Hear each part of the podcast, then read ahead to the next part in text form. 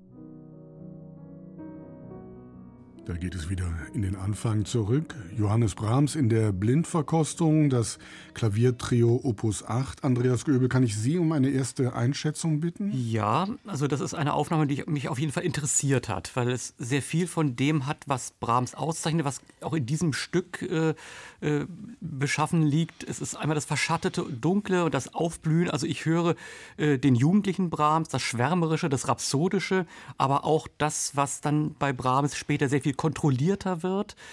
Was mir hier sehr gut gefallen hat, war der Klavierpart. Das war unglaublich konzentriert. Da hat aber wirklich jemand verstanden, äh, dass Brahms immer von einem Fundament aus funktioniert. Also, dass es immer diesen Bass braucht, auf dem sich dann alles andere aufbaut. Also unglaublich äh, kompetent und ja, also das ist auf jeden Fall erstmal eine gute Setzung am Beginn.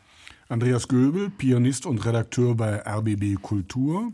Kaius Kaiser ist da, Moderator und Kritiker bei RBB Kultur und Christine Lemke-Matwei, Redakteurin, Kritikerin bei der Zeit in Hamburg wo sie auch das Feuilleton leitet. Das sind die drei Blindverkoster. Wir hören in den nächsten zwei Stunden das Klaviertrio Opus 8 von Johannes Brahms. Das sind vier Sätze, von denen wir immer Ausschnitte einspielen, ohne zu wissen, welche Aufnahme das ist, wer genau das spielt. Das heißt, ich weiß es schon, denn ich habe die Aufnahmen herausgesucht. Wir wollen über das Stück reden, über die Musik, die Interpretation, eben ohne Etikett oder sonstigen Hintergründe, immer mit der Hoffnung auf neue, unverstellte Erkenntnisse. Und wenn dann am Ende auch jemand herausbekommt, wer da gespielt hat, umso besser. Das sind die Regeln in aller Kürze. Die erste Aufnahme von insgesamt neun haben wir schon gehört. Andreas Göbel hat sich auch schon sehr wohlwollend geäußert. Christine Lemke-Matwei, Sie nicken auch. Ich nicke auch, ja. Sie tun so, als würde ich nie nicken. Das stimmt überhaupt nicht. Ich nicke eigentlich viel in dieser Sendung. Nein, mir hat das sehr gefallen. Wobei ich gar nicht so richtig im Moment, ähm, da wir nur diese eine bislang gehört haben, noch gar nicht so richtig unterscheiden kann. Bin ich jetzt so begeistert von der Musik oder von der so schön, Interpretation ne? des Stückes? Und ähm, insofern äh, kann ich so viel im Moment auch noch gar nicht sagen. Also mir hat diese ganze Atmosphäre sehr gefallen, weil das doch sehr, Andreas hat es schon gesagt, sehr Brahmsisch anmutet, auf Anhieb. Also das stimmt vom ersten Ton, von, von den ersten Akkorden her, ist das richtig gesetzt. Die müssen da nicht lange suchen, die sind zu Hause in gewisser Weise in dieser Musik. Und was man auch ganz toll hört, ähm, Stichwort des jungen Brahms ist ja schon gefallen, ähm, der kommt schon stark von Mendelssohn her. Also man hört dieses Mendelssohn-Trio, hat man, äh, das erste hat man so sofort im Ohr, wenn man diese Musik hört. Aber es gibt dann eben relativ schnell auch dann so diese diese Andreas Göbel hat das so, die, das Verschattete, die schattenhaften Momenten, da wo die Harmonik dann plötzlich so abdriftet, ja, wo es dann aus ist mit dem reinen Wohlfühlprogramm. Ähm, aber man hat, verliert nie das Zutrauen, dass man in dieses, in dieses äh, Wohlfühlklima wieder hineingeführt wird. Und so genau das macht diese Musik. Und man hat, man ist äh, auch, und das ist bestimmt äh, eine Qualität dieser Aufnahme, man bleibt immer dabei. Man will wissen, wann ist es eigentlich wieder gut? Also wann bin ich wieder da, wo der Anfang mich, ähm, äh, wo der Anfang mich positioniert hat. Und das, ich fand das sehr spannend zuzuhören. Carlos Kaiser, Sie finden das Haar in der Suppe. Nee, finde es auch super. Fand es sehr schön. Da verstehen sich drei vorzüglich. Ich habe den Eindruck, es sind drei Solisten, die aber den Solisten nicht raushängen lassen müssen. Warum nicht? Weil sie sich eben getroffen haben, um Kammermusik zu machen. Ähm, ich äh, habe ganz gestaunt bei der Aufnahme, weil ich bin eigentlich vorbehaltvoll mit diesem Stück bisher immer umgegangen, weil ich bin nämlich ein großer Brahms-Fanatiker, eigentlich kann ich fast sagen, aber mit diesem Stück hatte ich trotzdem immer Schwierigkeiten. Woran liegt's? Weil ich das kennengelernt habe mit einer Aufnahme des äh, Bosar-Trio, über die ich lange, lange Jahre nicht rausgekommen bin. Und diese Aufnahme floss überhaupt nicht. Und deswegen konnte ich mit dem Stück eigentlich nie richtig was anfangen, erst durch eine spätere Aufnahme, die aber nicht diese hier ist. Und da sehe ich das Stück eigentlich ganz anders jetzt. Es hat eine Leichtigkeit, es ist ganz unversteift, hat eine Feinheit, eine äh, Bescheidenheit. Man könnte vielleicht noch ein bisschen mehr Sentiment sich wünschen, weil das ist bei Brahms, glaube ich, ein wichtiges Element, das hier ein bisschen unterbelichtet ist. Aber insgesamt toller Schnitt. Wen haben wir denn da gehört? Ja, Rätseln. Herr Göbel schaut mich an. Das ist eine jüngere nach Aufnahme. Hinweisen in meinem Gesicht. Ist eine jüngere Aufnahme. eine jüngere. Ne? Das ist eine jüngere Aufnahme. Ja. Drei Solisten. Ja, Die ja, zusammengekommen sind, um Kammermusik zu machen. Das stimmt. ist ja erstaunlich, dass es eben so viele Aufnahmen gibt, wo eben mal nicht eine feste Ja. äh, Trio-Formation spielt, sondern eben drei Ja. sehr gute.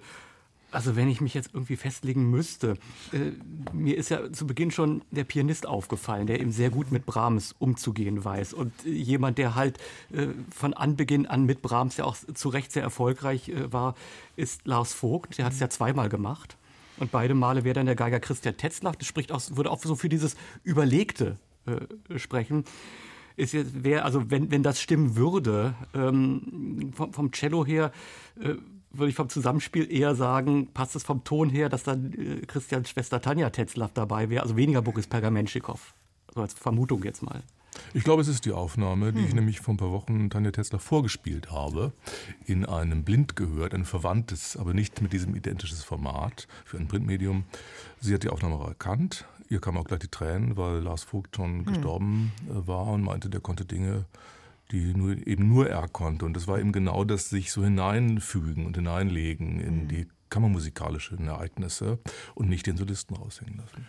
Ohne das Etikett zu sehen, haben Sie alles richtig über diese Aufnahme gesagt. 2014 ist sie in Bremen entstanden. Das ist das Einzige, was ich an dieser Stelle noch ergänzen kann. Gut, die erste Aufnahme ist immer ein Eisbrecher, in diesem Fall jetzt ein, ein wohlgelittener. Es geht jetzt ganz anders weiter und ich bin gespannt, was Sie zu der nächsten Aufnahme sagen.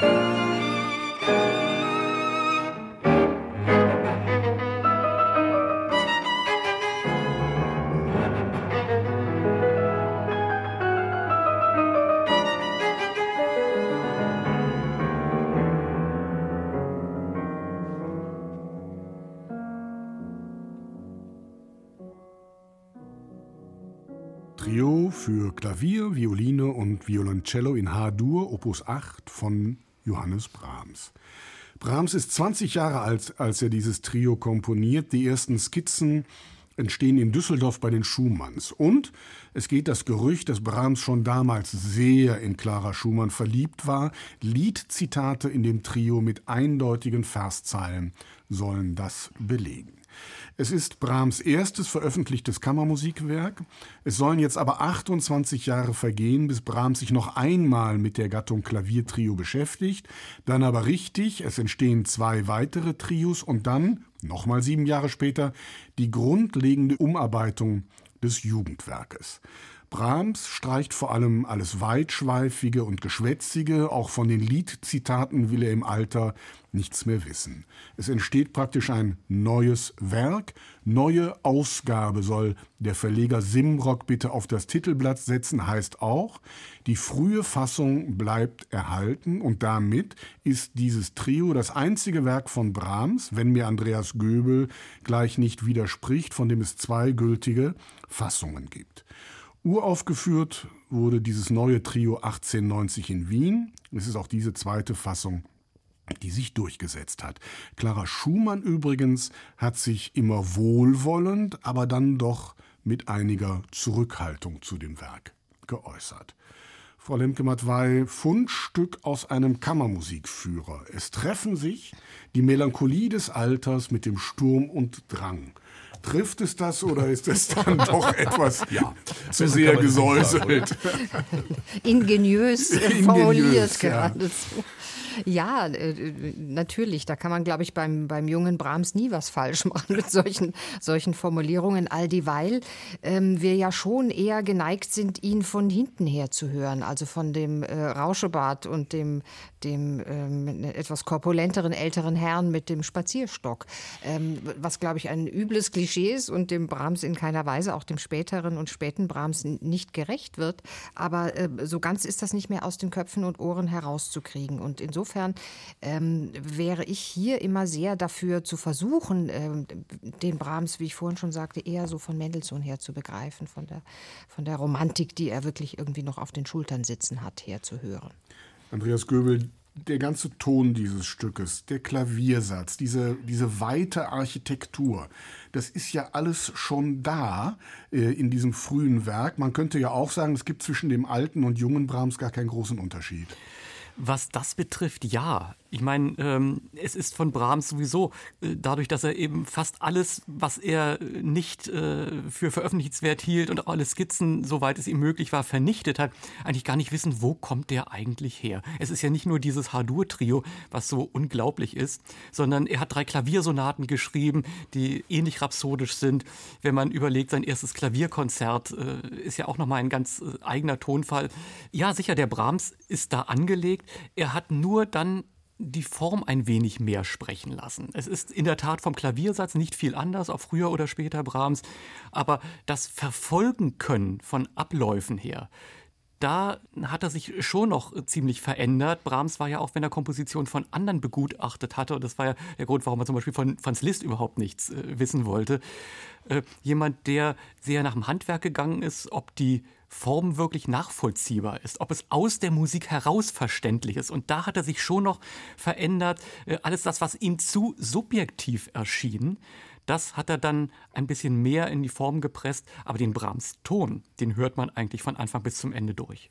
Carlos Casas, Sie haben eben gesagt, dass Sie mit diesem Stück nicht so richtig etwas anfangen können. Können Sie noch mal erklären, woran das liegt? Ja, weil es so abrupt gespielt, so sturm- und drängerisch sozusagen äh, gespielt ähm, war. Ich glaube aber schon, dass das übrigens auch ein Element trifft. Ich meine, Romantik und Sturm und Drang treffen sich darin, dass es beides eigentlich Formen der Shakespeare-Rezeption irgendwo sind, unterschiedliche Aspekte äh, betont, aber da gibt es Verwandtschaften. Äh, den Brahms-Ton höre ich natürlich auch und den höre ich von vorne bis hinten bei Brahms. Insofern würde ich auch sagen, das Gesamtwerk bildet äh, eine Einheit.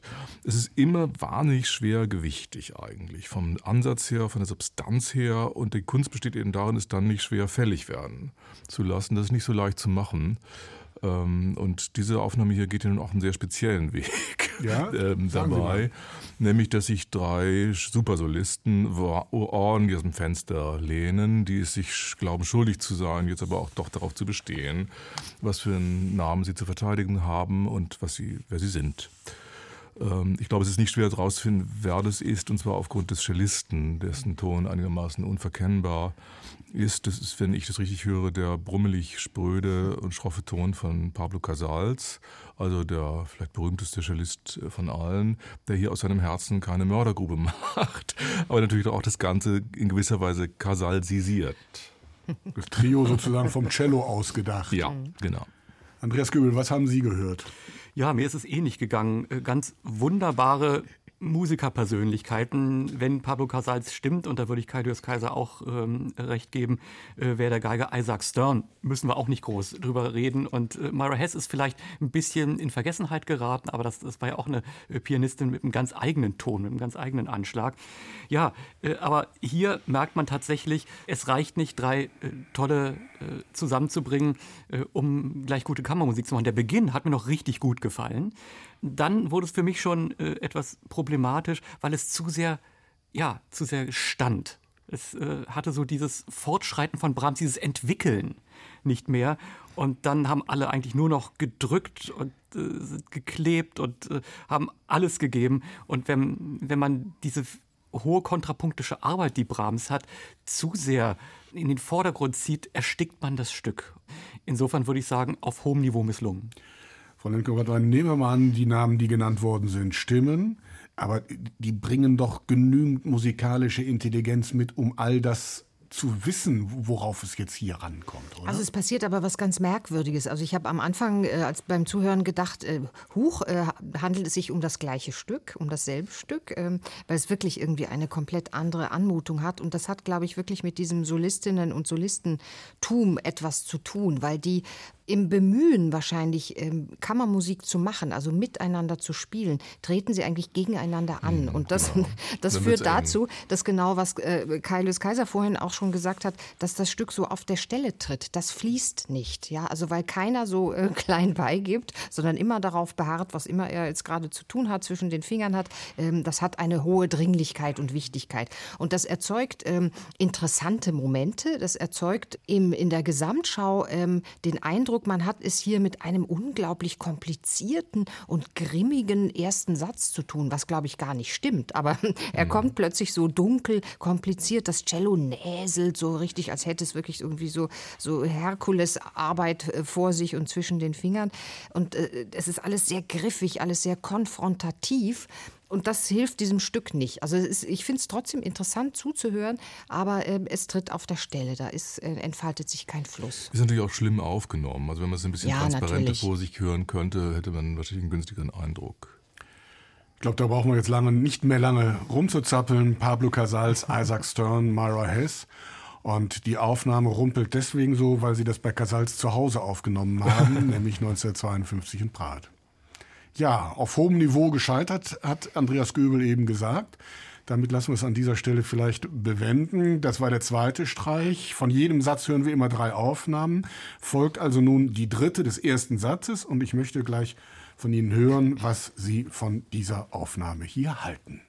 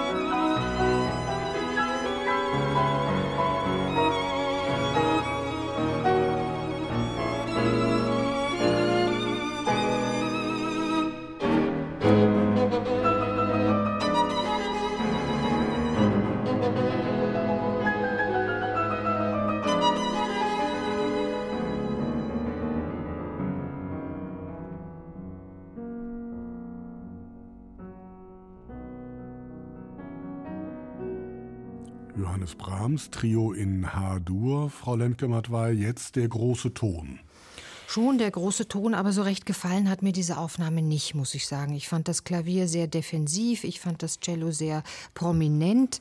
Ähm, insgesamt so ist das so ein bisschen Klaviertrio-Konfektion gewesen für mein Gefühl. Und vor allen Dingen fand ich, die haben musikalisch das Pulver viel zu früh verschossen. Die haben irgendwie die Spannung rausgenommen, indem sie zu früh die große Tröte aufgemacht haben. Und mir gefallen auch Tonansätze nicht, wo ich ah, immer so das Knarzen von, von den Geigenfröschen höre. Das mag ich alles nicht. Irgendwie auch so dramatisiert, äh, so über noch was draufgestülpt auf die Musik. Insgesamt, ähm, ich habe mir aufgeschrieben, zu viril. Mhm. Ich mal gespannt, Keine wie Männer, viele Frauen keine Frauen mitgespielt haben. Das weiß ne? ich nicht, aber Frauen können ja auch so in sich in einem übermännlichen Gestus ergehen. Kaius Kaiser, was haben Sie gehört? Ja, ich habe das ähnlich gehört. Ich finde, die drei Solisten passen nicht so richtig äh, zusammen. Die Geige lässt sich auch ein bisschen zu sehr unterbuttern, finde ich. Absolut. Das ist ganz vom Cello her gedacht, aber der Cellist ist auch am weitaus besten hier, ohne jede Frage, weil er hat eine tolle Vielzahl von Farben, eine Vielzahl von Tönen. Er hat nicht diesen einen großen Kasalston, den man auf Anhieb raushört und dann weiß man eigentlich, wie der Hase läuft, sondern er verwandelt sich und hat, finde ich, eine tolle Palette von Angeboten hier zu machen. Das gefällt mir gut daran. Und das Klavier jubelt im Hintergrund so irgendwie mit und freut sich, dass es dabei sein darf. Ja, das ist aber zu wenig und unterschätzt das Stück. Andreas Göbel, Sie runzeln ein wenig die Stirn. Na, ich kann das aufnehmen, was Kaius Kaiser gesagt hat. Die passen nicht zusammen. Das ist einfach von der Anlage her komplett äh, verschieden. Und äh, da kommt dann eben auch raus, sie versuchen eben wirklich gemeinsam zu gestalten. Und den Versuch hört man. Und das ist äh, ganz, ganz schwierig. Äh, ich halte es vom Pianistischen her für überhaupt nicht gut. Ähm, was den Celloton betrifft, äh, ja, eine gewisse Flexibilität höre ich da auch, aber ich finde das viel zu wichtigtuerisch. Das äh, kann man vielleicht machen, weiß ich, beim ersten Schostakowitsch Cello-Konzert, äh, wo man äh, auch solche Farben braucht, um durchzudringen. Aber hier bei dem Brahms ist es vollkommen daneben. Und zur Geige kann man eigentlich nicht viel sagen, weil wenn das Cello so dominant ist, dann kann die Geige Keine spielen, wie sie Chance. will. Keine Chance. Ja. Und damit haben wir einen Verdächtigen, Ja, nämlich drei. drei, drei Und Verdächtige. zwar- Wenn Sie Ja. wüssten, wenn Sie wüssten, wie genau Sie eben die drei beschrieben haben. Also wenn ich jetzt die äh, logische Konsequenz aus dem ziehe, was wir gesagt haben, dann ist es die Aufnahme mit Frau Mulova, Ja. Herrn Schiff und Herrn Previn. Genau, Previn freut sich immer, Ja. wenn er dabei sein darf. Und zwar zu Recht. Und zwar zu Recht. Nein, Previn war kein schlechter Pianist, Nein. ja, aber bei sowas nicht. Und Heinrich Schiff war immer schon ein recht breitbeiniger Cellist. Und ja, Viktoria. Mulova war natürlich 93 auch noch so relativ klein und ist ja immer eher so etwas auf der Zurückhaltung. Die ist aber super, bedacht. wenn sie Ja, wenn- natürlich ist sie also toll, kann, aber sie man muss sie lassen. Ja, aber Ja, nicht, man wenn sie gegen sie Heinrich. Schiff anspielen Ja, muss, eben. dann hat sie keine Chance. Ich sehe, ich muss hier gar nichts mehr machen, Nein. weil Sie äh, Überflüssig. Nee, überflüssig. Sie lösen das alles von selbst und dann auch noch richtig. 1993 ist diese Aufnahme entstanden mit Viktoria Mulova, mit Heinrich Schiff und mit André Previn. Ja, aus Ihrem Schweigen entnehme ich, dass Sie auch weiter gar nichts mehr sagen wollen. Ja, ich will nur noch mal darauf zurückkommen, dass ich es bemerkenswert finde, dass es eben keine feste Klaviertrio-Formation Bis war. jetzt sondern halt nicht. bis- Ein bisschen bis fies von der Aber da gibt es aber noch ein paar Auswahl, mehr von. Insofern ist es kein Zufall. Ja, warten wir mal ab, was passiert. Dreimal haben wir jetzt den ersten Satz gehört und wir kommen jetzt in die zweite Runde, wo wir den zweiten Satz hören wollen. Und es ergeht die Frage an Sie, welche Aufnahme Sie gleich noch einmal hören wollen. Die Tetzlaff-Geschwister mit Last Vogt haben wir zu Beginn gehört. Dann Casals, Hess und Stern oder jetzt zum Schluss Mulova, Schiff und Previn. Welche Aufnahme kommt weiter? Ja, der Fall ist ja eigentlich Ja, klar. die Der Tet- Fall die ist also die für, Tetz- für, für Sie ist immer alles klar. Tets, Tetzlaffs mit Lars Vogt. Ja, bitte. Ja, bitte. sagt Andreas Göbel und Kaius Kaiser. Ja, okay. Dann sind wir also einen Schritt weiter. Diese Aufnahme taucht unter den nächsten drei noch einmal auf. Wir hören jetzt den zweiten Satz, das Scherzo, und sind auf einmal in einer geisterhaften Märchenwelt von Schumann, von Mendelssohn. Das Thema aber, und Sie glauben es nicht, wenn Sie es gleich hören, das Thema ist das gleiche wie aus dem ersten Satz, allerdings natürlich verzaubert.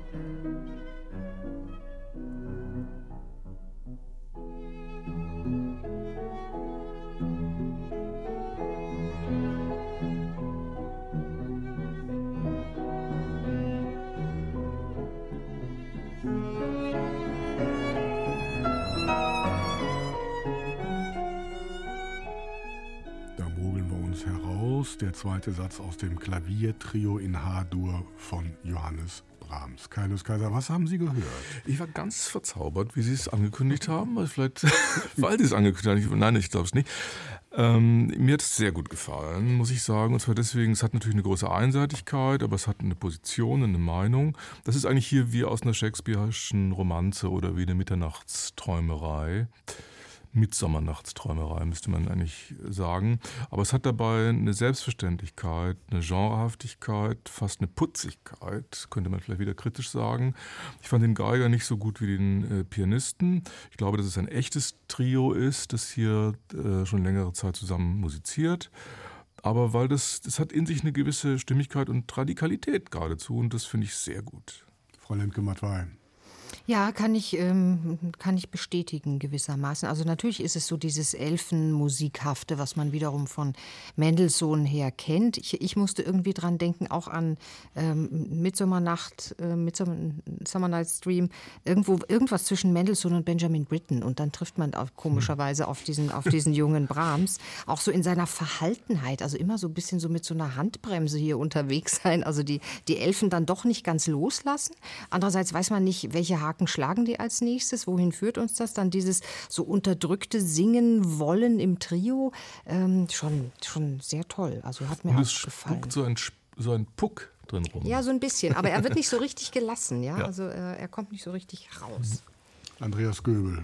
Und im Trio sind wir dann doch beim Weißwein. Ne? Ja, äh, aber ich muss ganz ehrlich sagen, ich habe doch meine Probleme mit dieser Interpretation. Äh, es ist äh, immerhin wirklich hier der frühe Brahms. Brahms hat ja an dem Scherzo-Satz fast nichts geändert in der zweiten Fassung.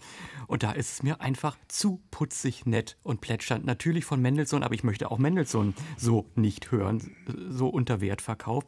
Natürlich sind die alle gut aufeinander abgestimmt. Ich würde Kaius Kaiser auch zustimmen, äh, dass es sich hier um eine feste Formation handelt. Dazu spielen die einfach zu gut zusammen. Aber ich nehme ihnen dann auch die dicken Akzente nicht ab. Und das Trio, bitte, so magerquarkartig möchte ich das nicht haben. Also eher könnte ich sagen, hier hat man Brahms äh, den Hamburger eher mit Deutsche Vita verwechselt. Ist nichts für mich. Wen haben wir denn da gehört? Da gibt es ganz viele Trios, viele ganz viele aber nur Trios. wenige bekannte. Ne? Mhm. Also bekannt ist eigentlich nur das Trio de Trieste, das Trio Jean-Paul mit Einschränkungen, das Bosat-Trio, ja, damit haben wir es auch schon. noch, oder? Ja, ja, mhm. das Trio Wanderer, richtig. Das war jetzt mal der Panoramaschwenk mhm. ja. über die Liste. Die anderen lassen wir weg. Also vom Klavier war es nicht Bosatrio, Pressler spielt nicht in diesem. Wenn man genau Nein. zugehört Nein. hat, hat Andreas Göbel das entscheidende Wort auch schon genannt, das Sie jetzt bräuchten, um zu lösen. Ach Gott, ich ahne was. Ja, was ahnen Sie? Ich hatte gesagt Dolce Vita. Und dann wäre es, Kaius Kaiser hat es ja schon gerne das Trio di Trieste. Das sind auch die besten von denen, die ich genannt habe. Also die drei, die da spielen, spielen das 1967 hier in Berlin. Ein Zeitpunkt, wo sie schon 30 Jahre in etwa zusammen musizieren. Das war das Trio di Trieste, das darf ich dazu sagen, heute glaube ich kaum noch jemand kennt, das aber das damals in diesem Repertoire, in diesem Genre alles bei, ich glaube, der deutschen Grammophon vor allen Dingen eingespielt hat, mhm. was nicht bei drei auf dem Baum war.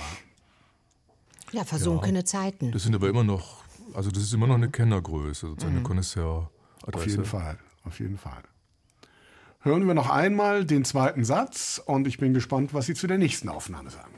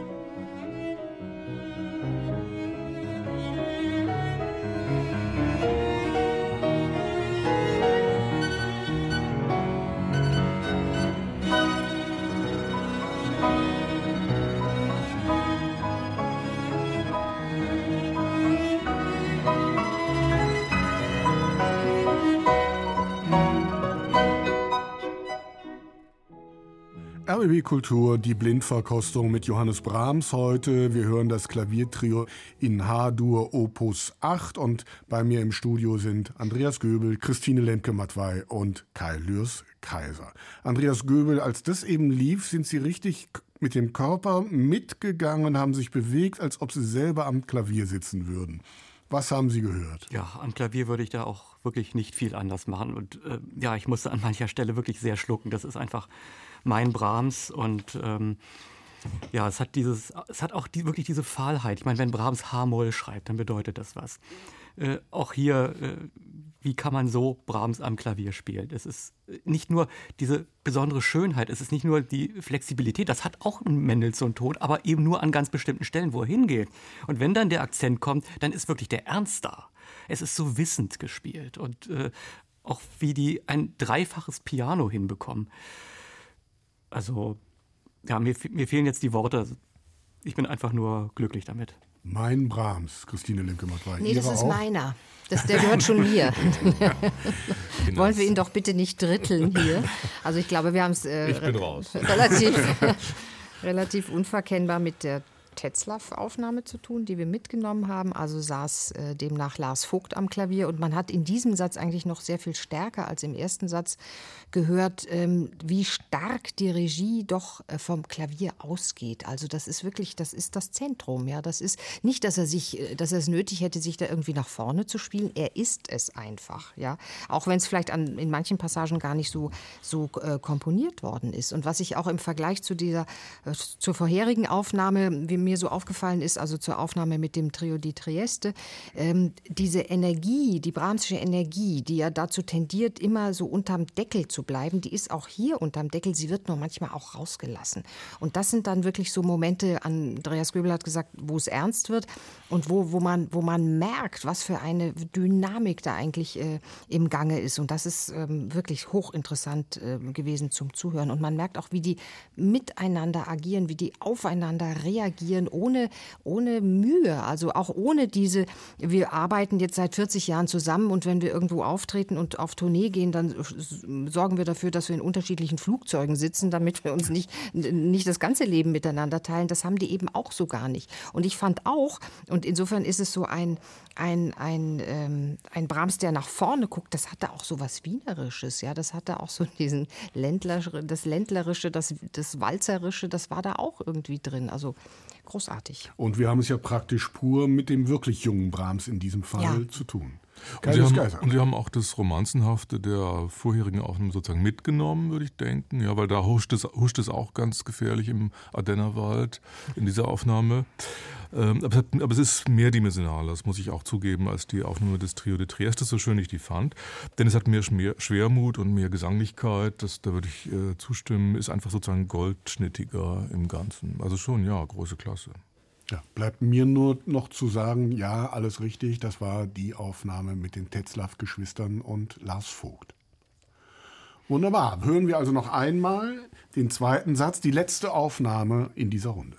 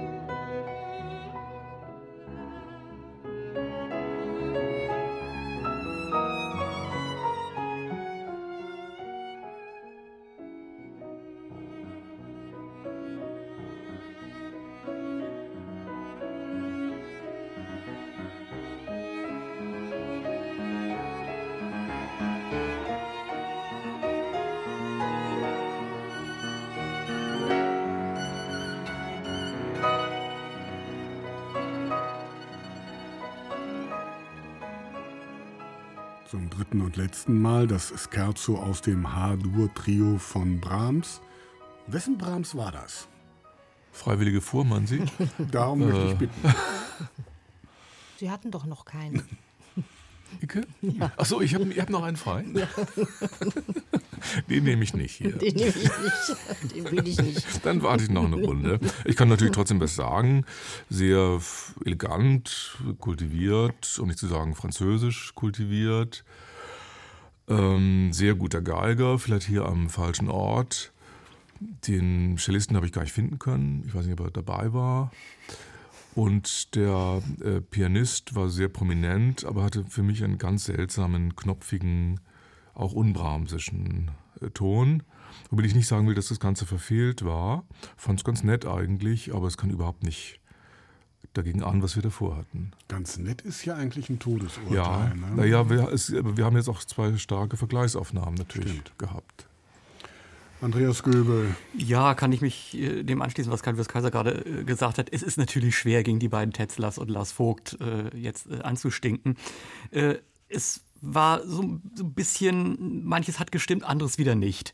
Also ich würde jetzt die äh, Aufnahme mhm. nicht als komplett ja. inkompetent bezeichnen. Der Klavierspieler hat schon so eine Brahms-Pranke. Das war so das, was man bei Brahms auch mal braucht aber er war mir zu dominant und auch da, wo es nicht hingehört, wo wirklich nur äh, das getupfte Begleitung haben muss. Ich fand den Geiger klar besser als den Cellisten, hm, aber beide hatten für mich nicht den Ton, äh, den es braucht, um das unangestrengt zu machen. Gerade im Forte muss man es einfach haben, um dann gestalten zu können. Und hier wollten beide mehr, als sie hatten. Und das ist gefährlich. Ich lerne, es gibt einen Unterschied, ob ich als Pianist im Zentrum stehe oder ob ich dominant bin. Mhm. Frau Lemkemann, weil wie haben Sie diese Aufnahme gehört? Ich würde sagen, das ist der entscheidende Unterschied, den ja. Sie gerade äh, benannt haben.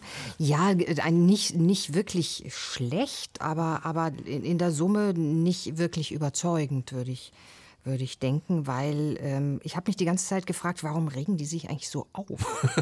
Also das hat so was, es hat so ein bisschen so eine, so eine Hysterie, die aber nicht hergeleitet wird und die, glaube ich, in der Musik auch ganz deplatziert wäre. Und die verstehe ich nicht. Und dann kam mir so dieses Trio in seiner super Schlichtheit auch so ein bisschen arg gewollt vor. Das hatte zwar so einen ganz schönen Ton, so, so bittersweet, aber, aber ähm, so, als, so als Hyperkontrast dazwischen gestellt, äh, nicht wirklich durchdrungen, das Ganze.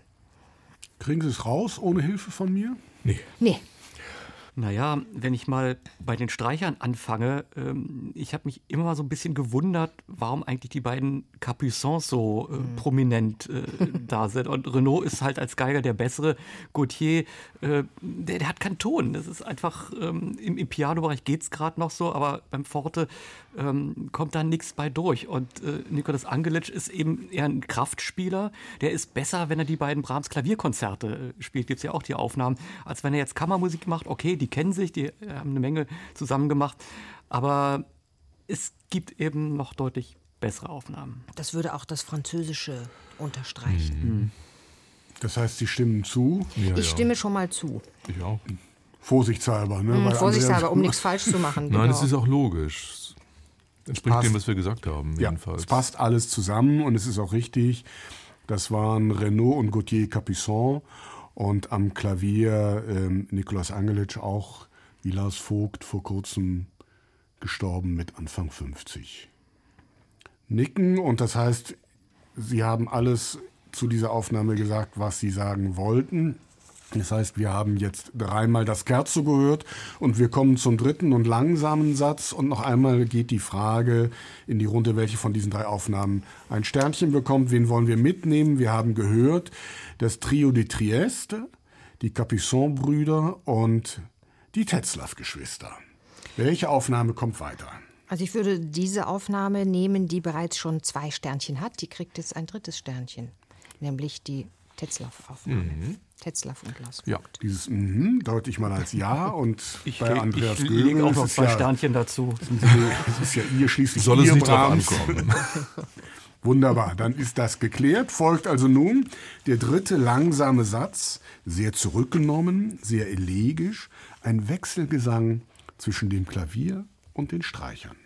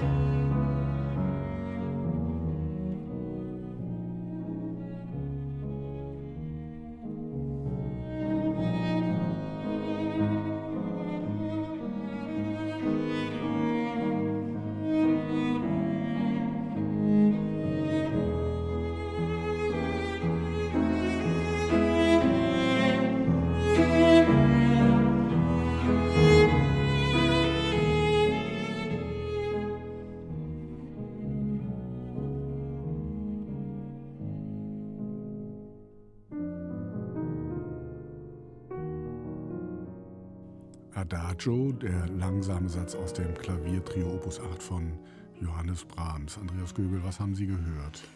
Ja, das war eine ganz eigene Art, an, diese, an diesen Satz ranzugehen. Es hatte so eine unglaubliche Ruhe, war aber auch hatte dann auch wieder eine Bewegtheit und das eine im anderen war schon gewissermaßen vorhanden. Ich habe sehr viele unterschiedliche Helligkeitsgrade gehört und das so exemplarisch, aber ohne, äh, dass es mir aufgedrückt wurde. Es hat einfach gestimmt und äh, ich hatte das Gefühl, das kann doch eigentlich alles gar nicht anders sein. Es ist auch das Melodische bei Brahms, was, mir, was aber trotzdem eine Schlichtheit hat, daneben eine Dichte, die mich aber jetzt nicht irgendwie unsittlich angreift, sondern ich habe hier äh, einen Komponisten, der alles ausspricht, aber damit nicht hausieren geht. Und es ist alles vorhanden. Und ich habe trotzdem die Möglichkeit, mich selber darin zu finden. Für mich großartig. Sie sind ja richtig ergriffen, Herr Göbel. Ja. Wem geht es noch so? Ja, das ist wieder unser Brahms, oder? Insofern. Ähm, oh ja. ich sage, ich habe jetzt im Studio zu an, in Richtung von Andreas Göbel geblickt und gesprochen. Ähm, ja, man, ich bin so ein bisschen gestolpert nicht, aber ich habe mich so gefragt, Brahms schreibt so einen langsamen Satz in diesem Trio. Also wir kommen aus dieser Scherzo-Welt, die ja jetzt auch nicht irgendwie Friede, Freude, Eierkuchen war, aber doch irgendwie bewegt und äh, mit einer gewissen Theatralik auch ähm, ausgestattet. Und hier ist plötzlich nichts. Hier ist nichts, hier ist ähm, Stille in Musik gesetzt sehr tastend gespielt, sehr abwartend, so ein bisschen was, was Lauerndes. Äh, natürlich so dieser, dieser alles überwölbende Melancholie oder Nostalgie. Man weiß gar nicht so richtig, was, was ist es eigentlich. Grundtonart H-Dur, auch so was ah, Verschattetes. Adagio, schon Gesang, schon Melodie, schon auch Lied, natürlich wie immer bei Brahms, aber es kommt so gar nicht raus. Ich fand das sehr herausfordernd der Musik zu folgen. Naja, das ist vielleicht auch von Schubert her gedacht. Mhm. Das darf man bei Brahms ja auch nie aus den mhm. Augen verlieren. Und gerade wo bei Schubert so ein ganz helles Dur ja immer nur eine Traumwelt ist. Mhm. Und die Realität dann kommt, wenn es dann mehr nach Gismoll geht. Und dass Brahms das mitgedacht ist vielleicht zu groß als Wort, aber äh, das schon irgendwie dem Schubert in diesen Punkten seelenverwandt war. Spielt es eine Rolle, dass der Komponist gerade mal 20 Jahre alt ist? Naja, alles das, was äh, insbesondere Andreas Göbel gerade gesagt hat, habe ich mir gedacht, das kann man auch über den alten Brahms sagen. Mhm. Eben nicht hausieren gehen mit der eigenen Emotionalität. Ähm, das ist für die anderen angenehm, aber für ihn selber vielleicht unter Umständen nicht so. Ja, wo, wo bleibt das dann? Natürlich hier fließt es in die Musik. Aber Und wir kennen Brahms eben halt nur als fertigen Komponisten. Weil das andere, wo er vielleicht mal geübt hat, das hat er alles vernichtet oder so gut wie. Nicht mein Brahms, Herr Löskaiser. Ja, schon doch. Aber ich will vielleicht zu bedenken geben, ich finde es ein bisschen übersouverän hier sozusagen. Also zunächst einmal, äh, das ist so der Gestus, wir können uns Zeit lassen, denn wir haben es drauf. Und sie haben es auch drauf, ohne Frage. Das ist osmotische Kammermusik, wie man das schöner oder ausgefeilter nicht antreffen kann. Herrliche Bitternisse auch da drin. Ich finde eher Dunkelheiten als Helltöne da jetzt eingelöst. Mir fehlt aber trotzdem ein bisschen Übersprungshaftigkeit. Dasjenige, was bei Brahms zwar immer der Fall war, da war und was er dann später so in das Ungarische hinein kanalisiert hat. Ein gewisser humoristischer Aspekt fehlt mir eigentlich hier auch. Der ist möglicherweise doch drin. Das Problem ist, es könnte auch ein bisschen langweilig empfunden werden, wenn man nicht ganz genau hinguckt. Ja? Und das würde dann in das von mir gern zitierte Wort von Brahms, das englische Wort von Brahms, the old bore, münden, also Brahms, der alte Langweiler. davor ist, wenn man das so darstellt, wie es eben war, Brahms nicht ganz sicher. In jedem Fall eine sehr vielschichtige Aufnahme, eine Aufnahme, die viel Gelegenheit gibt, darüber zu sprechen. Und glaube, da müssen wir jetzt hier nicht lange rumrätseln. Das war natürlich noch einmal die Aufnahme mit Tanja und Christian Tetzlaff und mit Lars Vogt. Und nach dem, was Sie gesagt haben, glaube ich, kann jetzt kommen, was will. Es wird es schwer haben.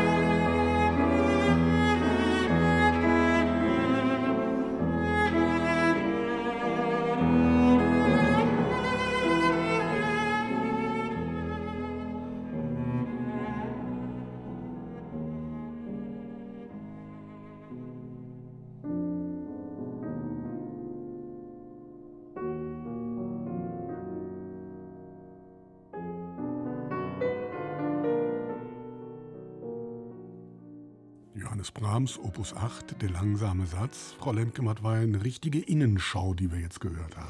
Ja, und insofern sehr romantisch natürlich. Das romantische Ich, das Subjekt blickt immer äh, tendenziell eher nach innen als nach außen. Äh, mich hat schon äh, fasziniert, dass ich hier noch fast noch mehr verstanden habe als in der Aufnahme der Tetzlaffs mit Lars Vogt wie und warum eigentlich äh, das Fundament, was das Klavier liefert und die beiden Streicherstimmen so auseinandergenommen werden. Ähm, und ich hatte hier das Gefühl, sie kommen eigentlich überhaupt dann im Laufe dieses Satzes, insoweit wir ihn gehört haben, auch nicht mehr richtig zusammen. Also da wird etwas auseinander dividiert, eine wie auch immer zerfallene, zerfallende Welt, die auch ähm, der Komponist nicht wieder ganz zusammenbringen kann. Ich fand es so von der Klanglichkeit äh, wiederum sehr, sehr osmotisch, sehr sensibel aufeinander reagiert und gehört, fand es aber so im Grundgestus und in der Aussage viel verzweifelter, schmerzerfüllter als die, die Tetzlaff-Aufnahme. Carlos Kaiser, wie haben Sie das gehört? Das habe ich nicht so gehört, muss ich sagen. Oder nur zum, zum Teil so. Also, wie war das Wort zärtlich? Nee. Vorhin, ja. Eben bei Ihnen, ne? Ja. Das ist ein Wort, was ich gar nicht gerne höre bei Brahms. Und ich finde auch, hier ist ein Pianist gesessen oder eine Pianistin, die keinen Zugang hat zu Brahms. Und zwar deswegen, weil der der Ton blumig ist. Das Ganze blumig, zumindest der Anfang war furchtbar, das Ganze war blumig. Ja. Und noch dazu dann eigentlich nach dem, so habe ich es gehört, nach dem Motto gespielt, mach du mal. Ja, also ich weiß auch nicht so richtig, versuch du mal was. Und dann kommt dann plötzlich so eine sehr schöne Cello-Kantilene hinein, das reicht aber auch nicht aus. Ich fand das totsterbenslangweilig. Mal hören, was Andreas Göbel sagt. Also ich muss sagen, so negativ wie Kaius Kaiser habe ich das nicht gehört. Für mich war das schon eine sehr starke Konkurrenz äh, zu der äh, Tetzler Vogt-Aufnahme. Ich habe mich am Anfang gewundert, wie es nur in wenigen Graden anders war. Vom Tempo war es ähnlich, äh, vom dynamischen Bereich war es ähnlich. Die Streicher vielleicht etwas weniger fahl, ein bisschen mehr Vitamin C, ein bisschen mehr Rubato hat es auch gegeben. Dann in der Entwicklung wurde es schon ein bisschen anders im Gesamtzusammenhang, nämlich in den Klangwelten ähm, sowohl in der Tiefe, die nicht mehr so ganz das Brahms-Fundament hatte, als auch im Leuchten, im Diskant, war es mir dann äh, ein, so mit ein bisschen Chopin-Zusatz. Also ähm, gerade die große Cello-Kantilene, da habe ich mich auch an den natürlich sehr viel kürzeren, aber äh, auch entsprechend melodischen Langsamsatz aus äh, Chopins Cello-Sonate erinnert. So kann man das spielen. Ich halte das für Brahms nicht falsch. Äh, das ist jetzt eine Glaubenssache bis zum gewissen Grade konnte ich da auch mitgehen. Wie haben wir denn da gehört? Also das ist so ein Klavierton, wie man ihn früher, aber missverstehenderweise Murray Peraya nachgesagt hat. Der war es nicht, der hat das, glaube ich, gar nicht eingespielt. Mhm. Aber wie man äh, Nachfolgerin von Peraya in gewisser Weise war, Frau Piresch, die ich hier in Verdacht habe. Mhm. Ein erster Name liegt auf, ein verdächtiger Name liegt Dann auf. Dann würde es aber nicht stimmen, dass sie äh, gar keinen Zugang zu Brahms hat. Also sie hat ja relativ nee, viel Brahms gespielt und eingespielt und würde ich auch das nicht ist sagen. ja nicht von einer großen Rätselhaftigkeit. Also ich, meine, ich finde, das keine. Und sie war auch äh, eine ganz hervorragende Chopin-Interpretin. Mhm. Ja, das will ich Ihnen nicht bestreiten. Mhm. Aber das macht noch keine gute Brahms-Interpretin. Ja. Ich schaue jetzt mal auf Andreas Göbel. Ja, also äh, Augustin Dumais. Jen Wang, Maria Jo Pires. Also mhm. würde ich jetzt nicht widersprechen wollen. 1995, also auch schon eine kleine Weile mhm. her, hier in Berlin aufgenommen, genauer in Langwitz. Augustin Dumais, Jan Wang und Maria Joao Pires. Die Streicher sind auch einigermaßen untergegangen oder in Vergessenheit geraten. Ja, der, der Geiger ist ja im Grunde nur durch Sie so ein bisschen ja, in das internationale äh, Geschäft mit, mit eingeführt worden. Ja, also, aber ich finde auch, was Andreas Göbel gerade gesagt hat, ich finde schon, dass es eine starke Konkurrenz zu der Tetzlaff-Aufnahme ist. Müsste man ein bisschen mehr und anderes vielleicht noch hören davon.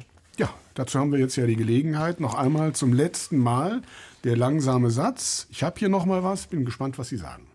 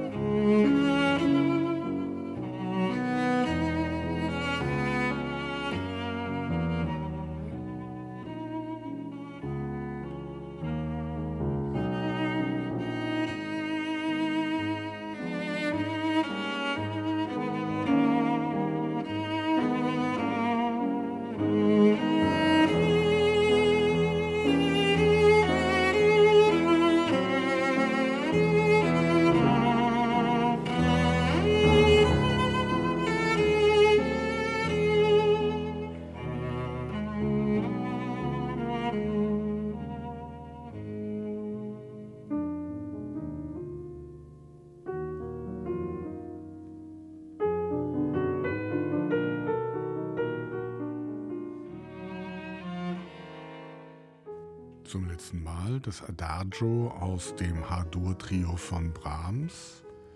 Wer möchte anfangen? Herr Göbel seufzt.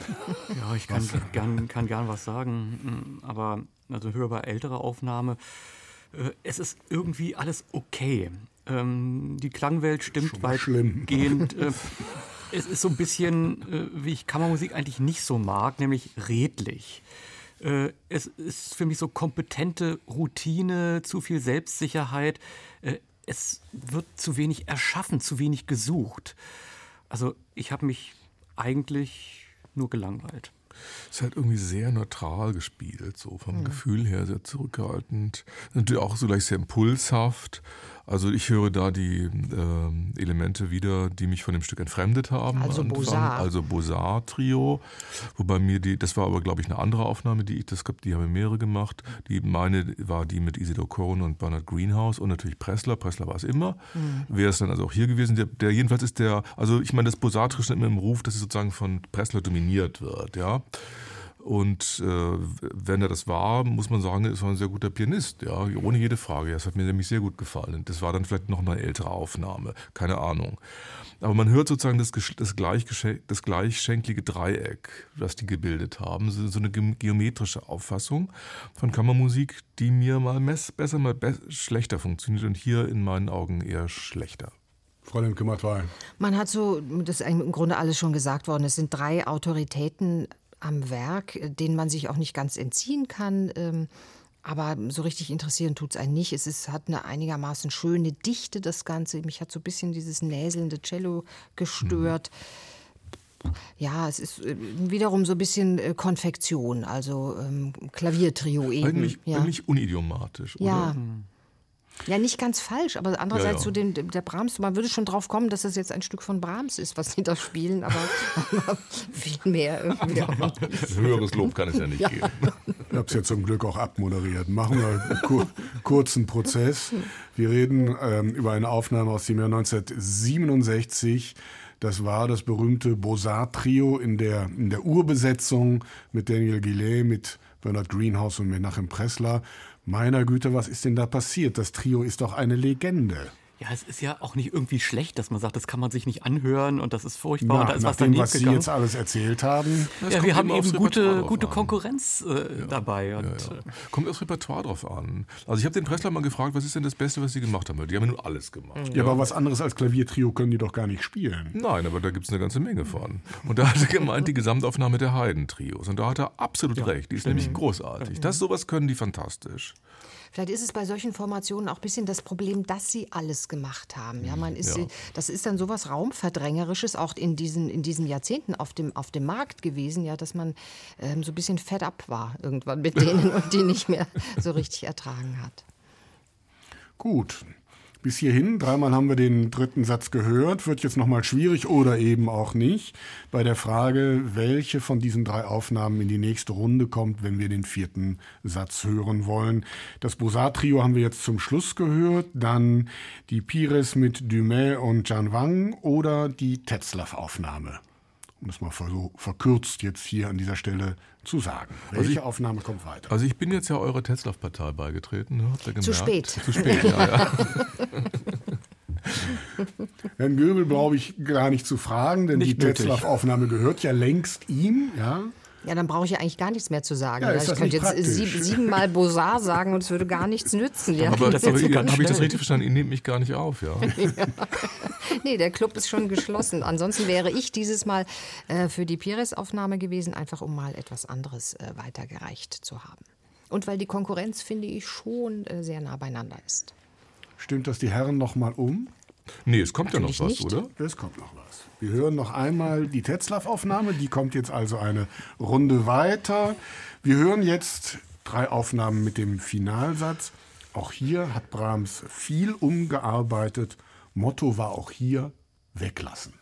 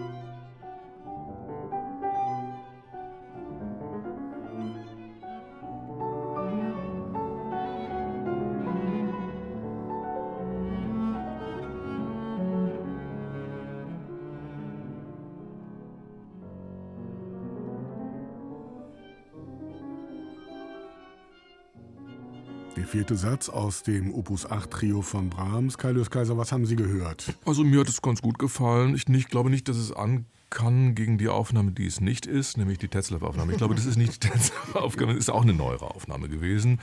Aber das war ein weniger gerader Ton, groß als bei Tetzlaff das der Fall ist, auch ein sehr guter Geiger, aber etwas großzügiger mit dem Vibrato hier umgehend. Ansonsten sehr prominentes ähm, Cello, hat es auch gut, sehr schön gemacht. Ähm, es hat eine gewisse Heiterkeit und auch ein Brio dabei. Mir gefällt es ganz gut, ja. Was immer das heißen mag. Ja. Andreas Das weiß ich auch nicht so genau. Ja, ich habe mich jetzt doch über die Aufnahme an einigen Stellen geärgert. Einmal, wie hier Klavier gespielt wird. Das ist so ein nichtssagendes Non-Legato und so alles, wie es kommt. Da hat jemand äh, ja eine gute Technik, aber überhaupt nichts zu sagen. Das, da ist nichts da, keine Substanz und äh, das ist egal, ob das jetzt Brahms, Beethoven oder was auch immer ist. Äh, so möchte ich eigentlich überhaupt kein Stück äh, gespielt hören. Und von Haben den Sie schon einen Verdacht? Offenbar. also wenn ich jetzt richtig böse bin, äh, weil ich äh, den jetzt weniger als Kammermusiker kenne, aber halt äh, als äh, Pianist mit Orchester, das wäre Emmanuel X. Bei dem habe ich mich immer gelangweilt. Das war immer okay, aber äh, es war immer so genau diese gerade Linie, dieses Mittelmaß, das ich nicht hören möchte. das ist ein ganz netter Mann und deswegen fällt er hier auch kaum auf. Aber so erkennt Andreas Göbel seine Pappenheimer. Bei dem habe ich mich schon immer gelangweilt. Frau Lemke-Matt, retten Sie diese Aufnahme. Nein, das kann ich auch nicht richtig. Also trotz, äh, trotz Jojo Ma und äh, Leonidas äh, Kavakos, glaube ich, wird mir das nicht gelingen. Ich fand es so ein bisschen rumpelig. Ich habe mich gefragt, warum rumpelt das so? Muss das so rumpeln bis hin dazu, wenn es dann so richtig äh, rhythmisch Damit wird? ein bisschen was los ist. Ja, so ein bisschen ist das so ponderosa, ja. Und sie sind sich aber auch nicht ganz einig in, ihr, Bewegtheit in, ihrem, in ihrem Erregungspotenzial. Überhaupt frage ich mich auch hier schon wieder, warum regen die sich so auf? Was ist eigentlich, was ist los? In, eine interessante, in interessanten Gedanken hatte ich, dass die Tonart hier, das Harmonische, eigentlich so diese, dieses Kehraushafte schlägt, ähm, beziehungsweise dass Brahms sich da so selbst äh, ins Wort fällt und das eine eigentlich das andere verhindert. Das ist eine interessante Spannung, mit der man wahrscheinlich interpretatorisch noch etwas äh, stärker arbeiten könnte. Alles etwas abgedunkelt. Ja, ne? genau. Mhm. Ja, sehr schön. Ja, und schon wieder bin ich da, wo ich eigentlich gar nichts machen muss, außer zu sagen, dass Sie Ja, mit allem Recht haben. Leonidas Kavakos, Jojo Ma, Emanuel Ax. Die jüngste Aufnahme in dieser Runde 2017 ist die entstanden. Na, bis hierhin noch einmal der letzte Satz. Vorletzte Aufnahme für heute.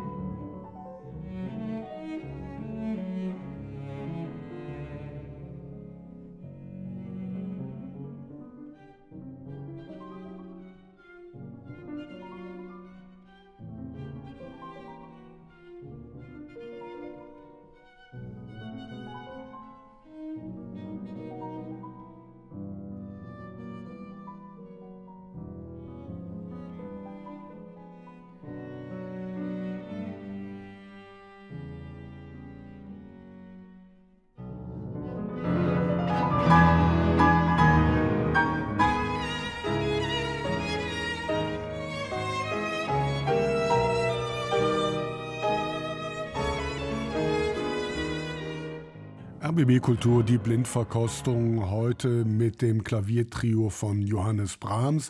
Ich bin Christian Detig und gemeinsam hören wir mit Andreas Göbel, Christine Lemke-Matwei und Kai Lürs Kaiser die vorletzte Aufnahme, die per Akklamatio schon als die Tetzlaff-Aufnahme in meiner Runde hier ausgerufen wurde.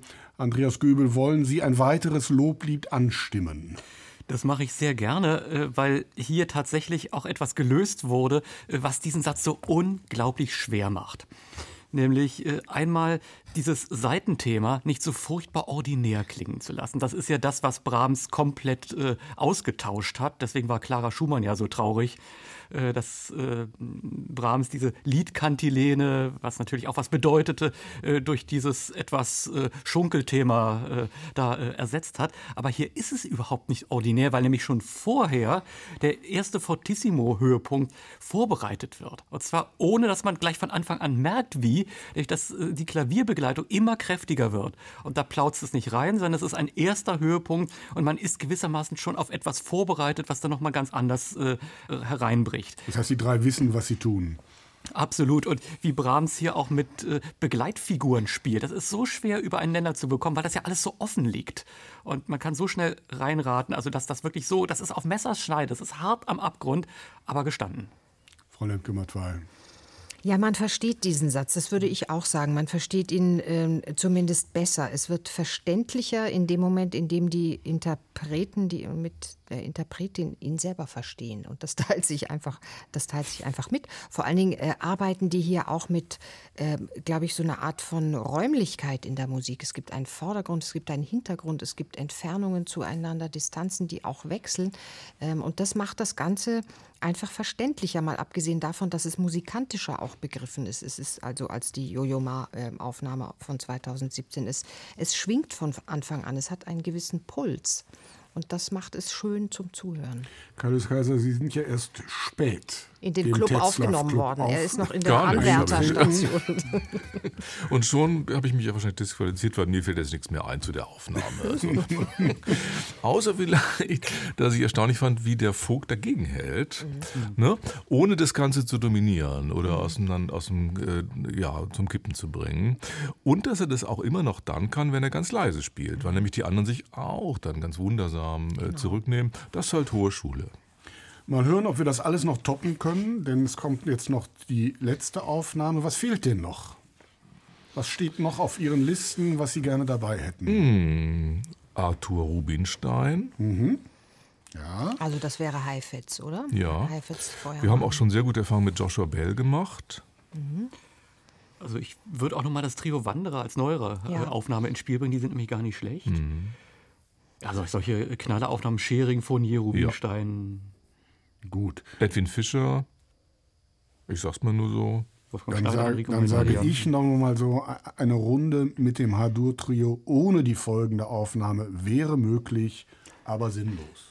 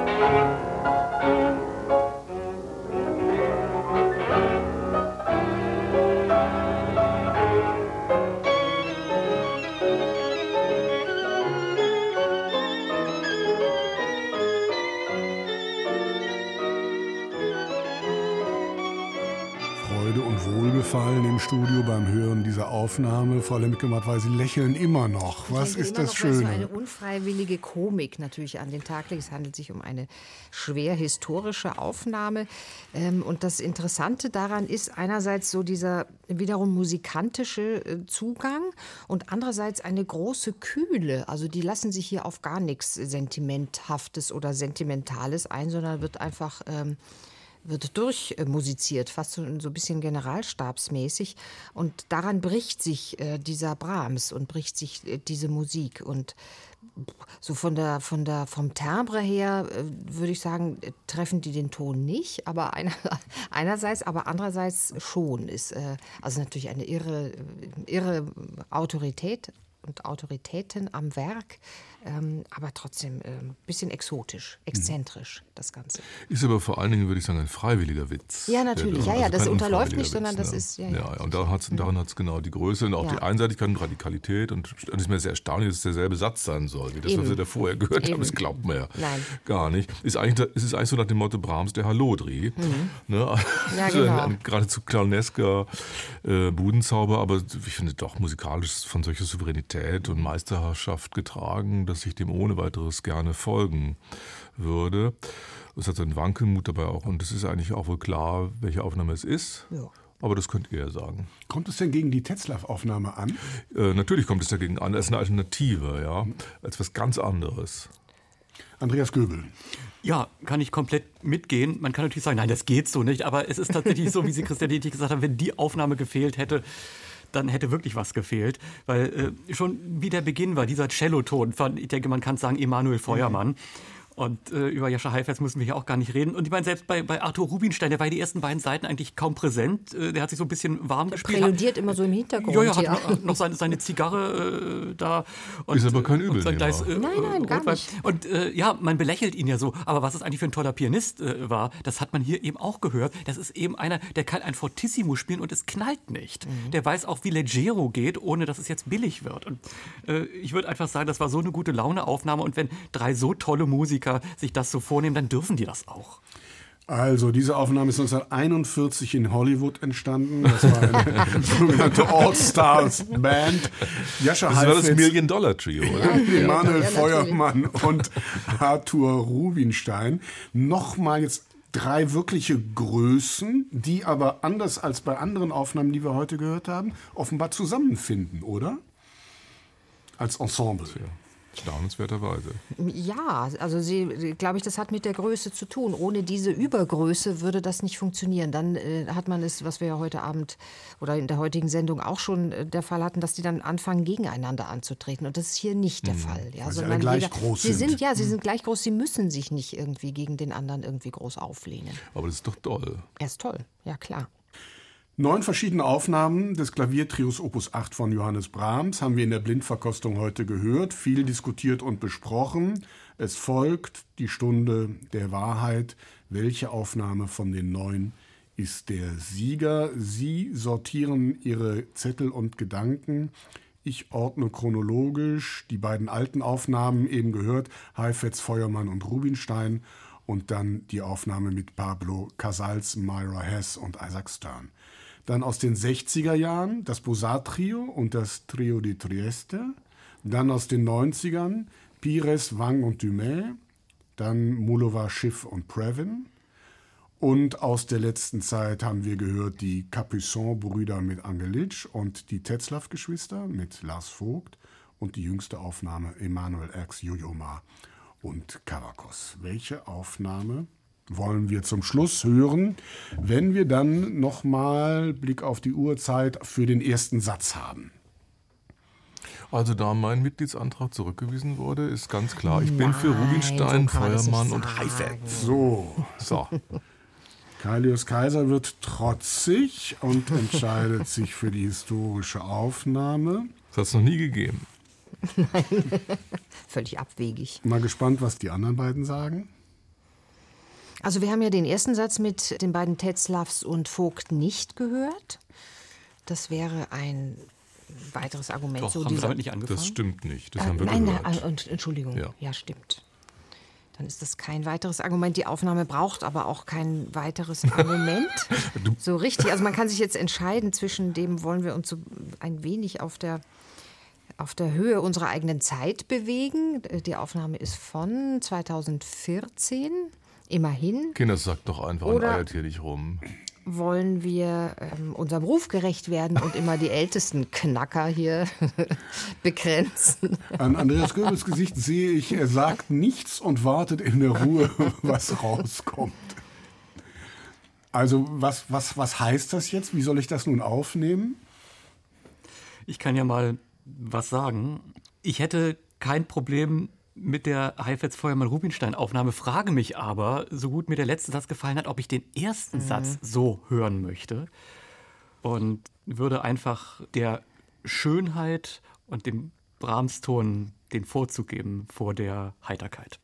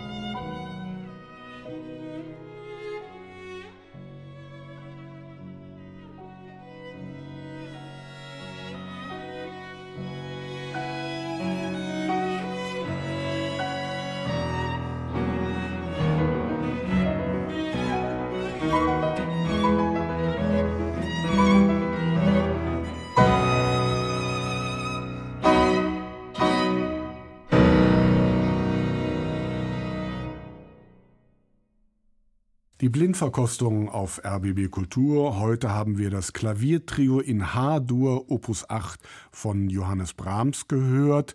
Den ersten Satz nochmal ganz und zwar in der Aufnahme mit Christian und Tanja Tetzlaff und Lars Vogt. Neun Aufnahmen hatte ich herausgesucht und diese hier, die Tetzlaff-Aufnahme, ist von meiner Runde mit dem abschließenden Sternchen ausgezeichnet worden. Und damit geht mein Dank nochmal an die Runde Christine Lendke-Matwei, Andreas Göbel und Kailus Kaiser. Ich bin Christian Detig und ich bedanke mich für Ihr Interesse und verabschiede mich mit zwei Hinweisen. Die nächste und neue Ausgabe gibt es immer am ersten Freitag im Monat um 20 Uhr im Programm von RBB Kultur oder auf immer und ewig finden Sie uns im Netz, am besten in der ARD Audiothek. Wo immer Sie uns hören, eine schöne Zeit und bis zum nächsten Mal.